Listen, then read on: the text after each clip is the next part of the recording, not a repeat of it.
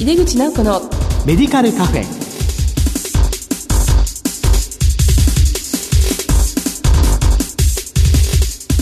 こんばんは。帝京平成大学薬学部の井出口直子です。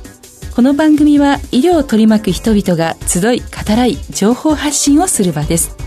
高齢化が進む日本では在宅医療在宅介護の必要性が高まっています。在宅医療の中心となるのは地域の診療所や薬局です今月は在宅医療と緩和ケアについて特集でお送りします。この後ゲストの登場です。お楽しみに。この番組は武田手羽の提供でお送りします。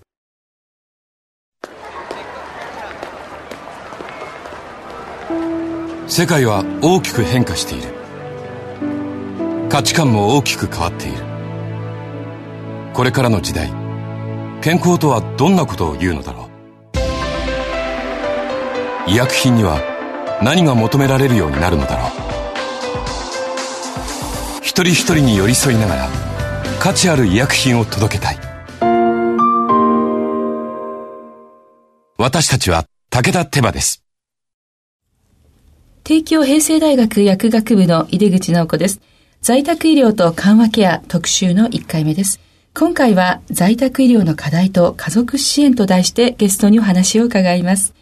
今月のゲストをご紹介いたします。めぐみ在宅クリニック院長の小沢武俊さんです。小沢さんどうぞよろしくお願いいたします。よろしくお願いいたします。今日は本当にお忙しい中ありがとうございます。いいません。あの、早速なんですけども、小沢先生のご略歴とご専門を教えていただけますか？はい。私はもともとあの、循環器、えー、救命で仕事をしていました。その後、農村医療に行き、そして、えー、緩和ケアに移りました。もともと日本で一番苦しい人のために働きたい。その思いで医療過疎地の医療を志していましたが、その中で最も苦しむのは医療過疎地だけでなくて、命に限られるその患者さん家族の力になりたいその思いでもう24年前になりますが、当時まだ全国で10カ所あるかなかった神奈川にあります横浜厚生病院というホスピスで12年ホスピスの病棟で仕事をした後、これからの時代は緩和ケア病棟だけでなく、どんな病気でもどこに住んでいても安心して最後を迎えられる、そんな社会を目指すために思い切って開業して、今現在在宅で仕事をしています。ありがとうございます。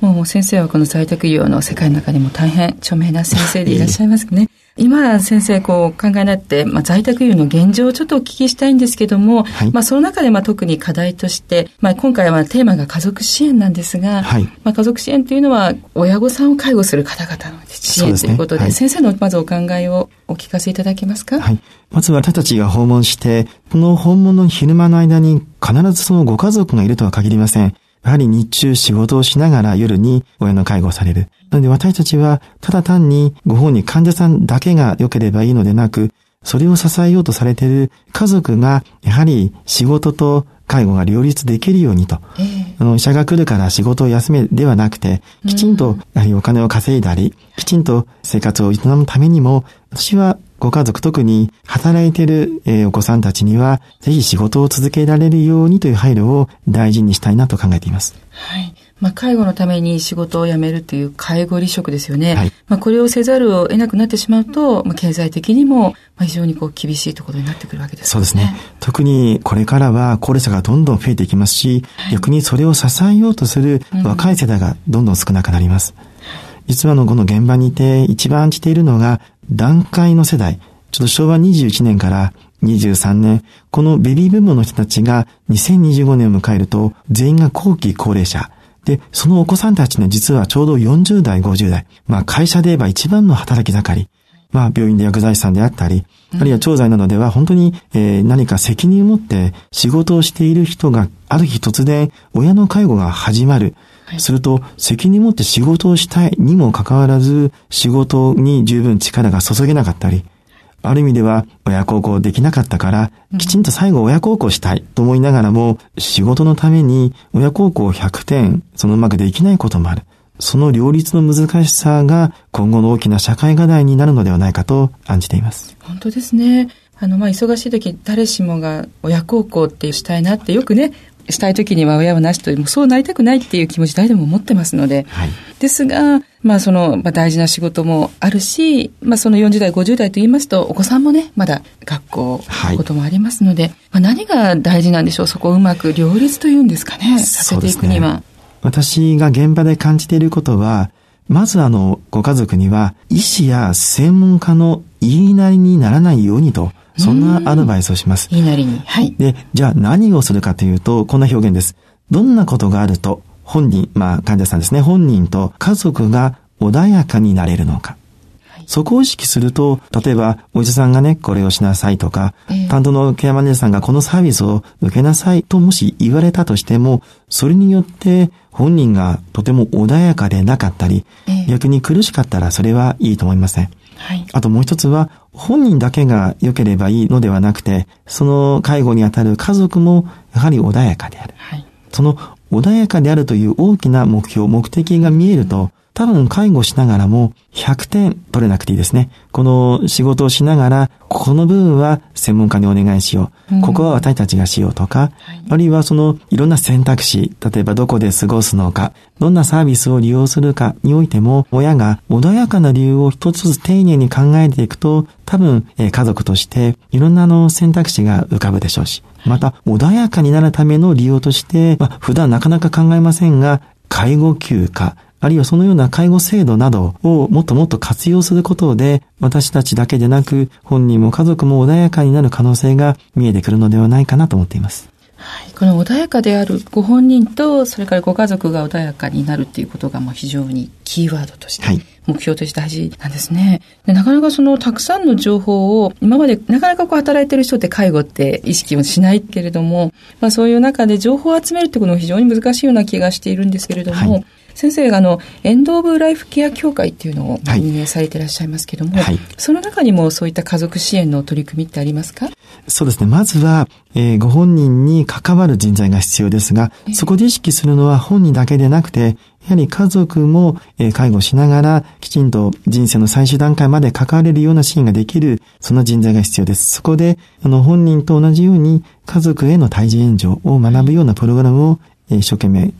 今、あの、人材育成として運用しているところです。はい。先生、このエンド・オブ・ライフ・ケア協会というのは、どのようなことを目的としては、どのようなことをしているところなんでしょうか、はい、はい、あの、もともとは、実は私、あの、めぐみ在宅クリニックというところで、こう、人生の最終段階に対応できる人材育成プロジェクトというものを実際に行っていました。はい、で、2日間の、まあ、プログラムを作って、まあ、走ってはいたんですが、まあ、仲間とこれだけでは社会は変わらない。し、もっともっとこのプログラムを全国で学べるような環境を作らないといけない。そんな思いで、2015年の4月に、有志と共に、このとこに地域包括ケアと言いますが、はい、あの人生の最終段階を迎えたとしても、まあ、住み慣れた地域で安心して人生の最後まで過ごせる、その社会を実現するために、はい、そこに関わる人材、それも医療職だけでなくて、はい、特にこれからは自宅や介護施設という急性期の病院ではない、はい、決してそばに医療職が常にいるとは限らない、その在宅の現場で関われる、介護の皆さんにもこのテーマを学ぶことができるように、そんな思いで2015年にその教科立ち上げ、はい、2015年の7月から2日間の養成講座を、えー、9月までで合計35回、はい、受講数延べ2000人まであの増えました。これはその、まあ、地域包括ケアも実現のために医療や介護に関わる、まあ、スタッフのこうレベルアップといいますかね、はい、人材育成というために作られたことなんですね。もともとはそこをしていました。はい、ただ、はい、それだけでは実は社会はなかなか変わらないというのは実は活動しながら学んできたことです。というのは、やはりそこには家族が必要です。うん、特に専門的な表現をしますと、えー、色を作るか作らないか、はい、あるいは最後救急搬送するかしないか、これを決めるのが誰かというと、実は本人でなくて家族なんです。うん、ですから、これからやがて人生の最終段階を迎え、大事な最後を迎えるときに、誰がその大事な人生の最後を決めるのかというと、実はそのお子さんである40代、50代。ところがその40代、50代というのが、なかなかこのテーマいろんな公開セミナーを開いても、なかなかそこには来ないでしょうし、親の介護はできたらなるべくは先延ばしにしたい。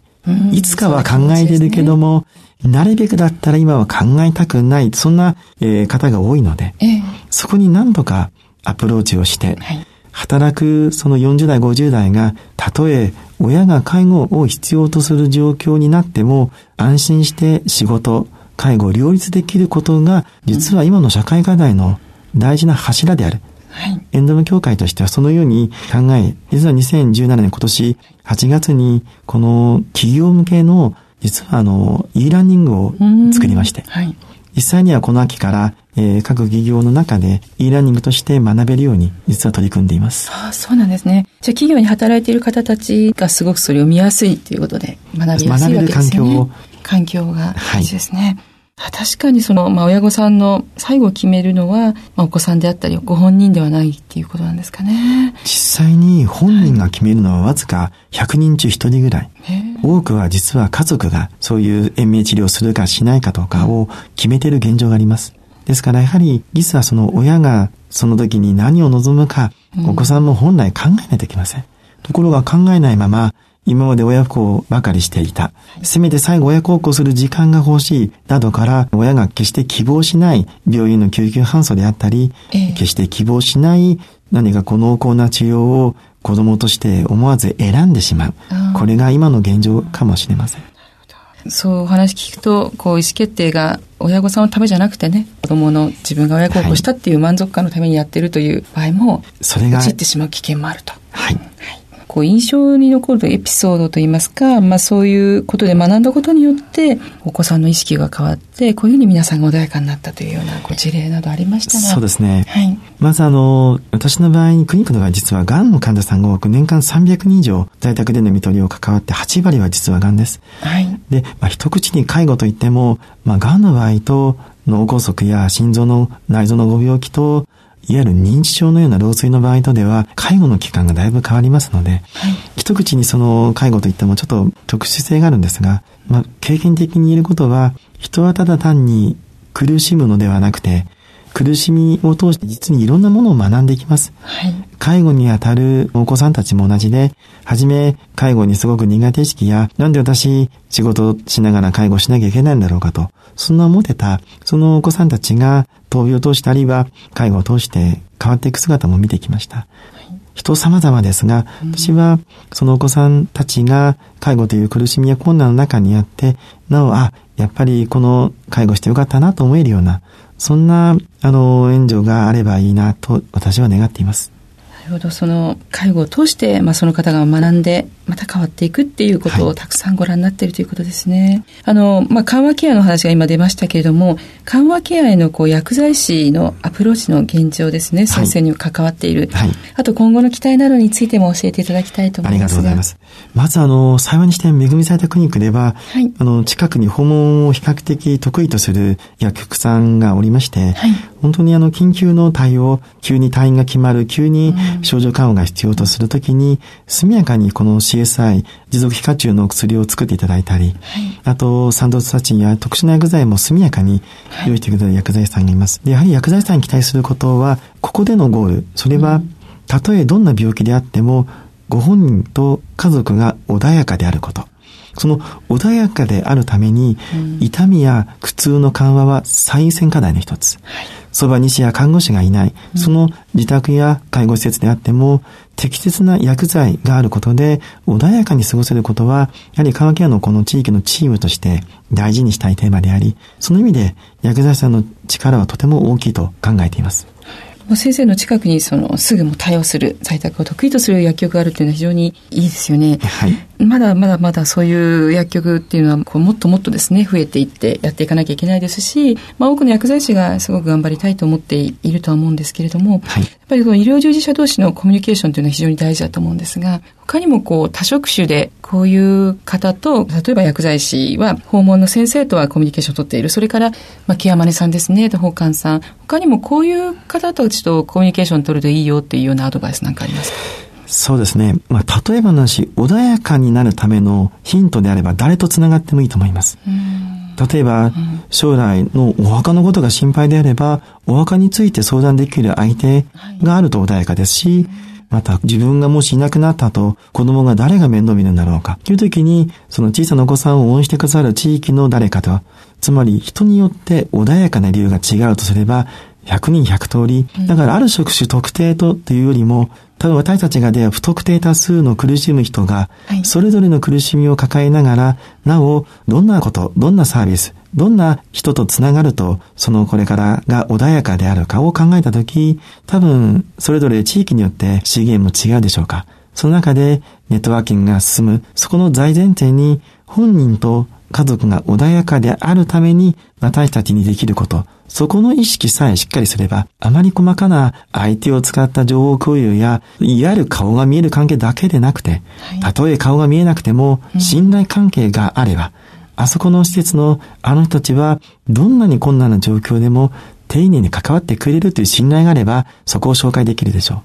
う。逆に言えば、顔がもし分かっていたとしても、そのサービスのクオリティがもし低く、えー、乱雑な対応しかできないのであれば、顔が見えてもそのサービスは多分利用しないと思います。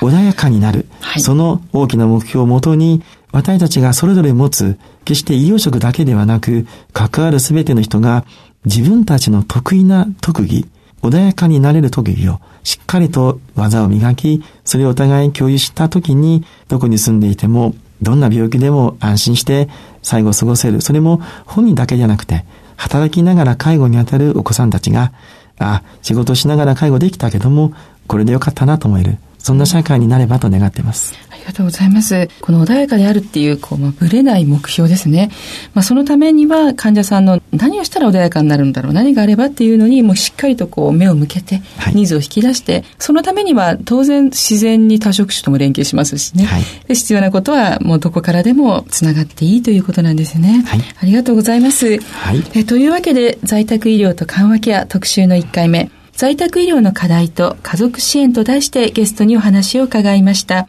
ゲストは、めぐみ在宅クリニック院長の小沢武俊さんでした。小沢先生、お忙しい中、本当にありがとうございました。ありがとうございました。また、あの、小沢先生には次回もお話を伺います。はい、世界は大きく変化している。価値観も大きく変わっている。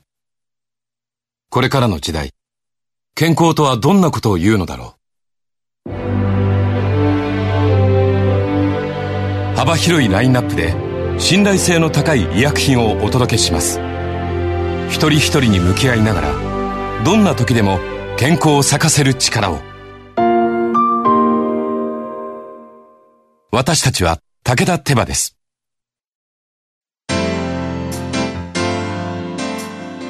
40代50代の働き盛りの時に、まあ、いきなり親御さんの介護になってしまう、まあ、そのような可能性というのは誰にしもある現代ですよね。誰だって親孝行っていうのはしたいと思います。でもそのために仕事を辞めてしまうと、まあ、その後の状況も苦しいものになってくることもあります。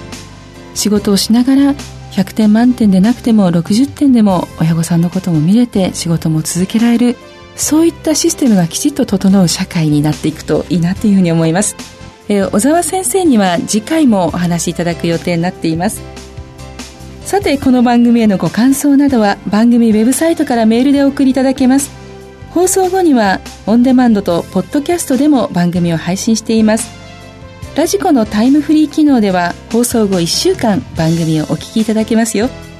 毎月第2第4水曜日夜8時40分から放送中の井出口直子のメディカルカフェ。次回は10月25日の放送です。それではまた帝京平成大学の井出口直子でした。入口直子のメディカルカフェ。この番組は武田手羽の提供でお送りしました。